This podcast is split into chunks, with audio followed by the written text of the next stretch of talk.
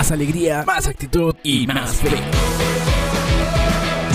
Bienvenido al Evangelio del Día. El Padre Ángel Zapata, párroco de la parroquia San José, nos ayuda el día de hoy.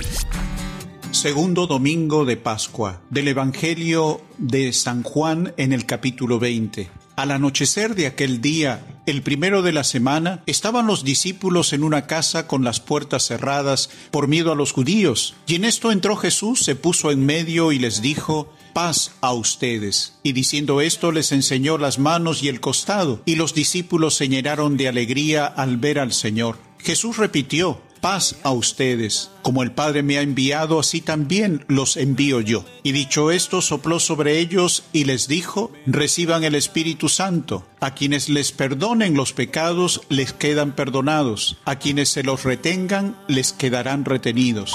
Tomás, uno de los doce, llamado el mellizo, no estaba con ellos cuando vino Jesús y los otros discípulos le decían, hemos visto al Señor. Pero él les contestó, si no veo en sus manos la señal de los clavos, si no meto el dedo en el agujero de los clavos y no meto la mano en su costado, no lo creo. A los ocho días estaban otra vez dentro los discípulos y Tomás con ellos. Llegó Jesús estando cerradas las puertas, se puso en medio y dijo, paz a ustedes. Luego dijo a Tomás, trae tu dedo, aquí tienes mis manos, trae tu mano y métela en mi costado, y no seas incrédulo, sino creyente contestó Tomás, Señor mío y Dios mío. Palabra del Señor, gloria a ti, Señor Jesús. Querido hermano, hermana, los discípulos al ver frustradas sus proyectos humanos y egoístas, están tan confundidos. La crucifixión de Jesús les había dejado paralizados y se encuentran encerrados por miedo a los judíos. Cristo ya resucitado se les aparece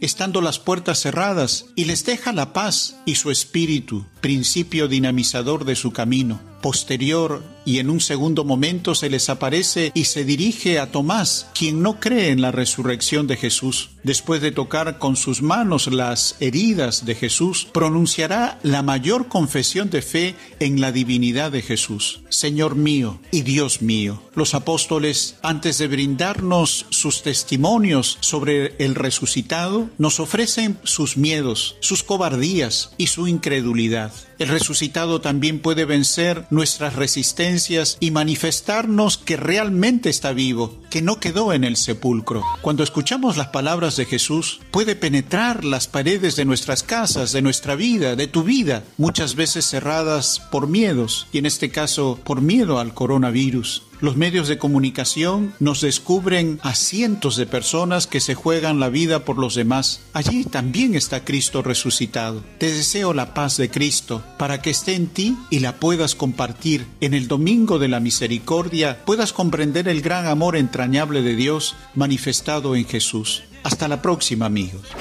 Esto fue el Evangelio de hoy. Y recuerda, más alegría, más actitud y más fe.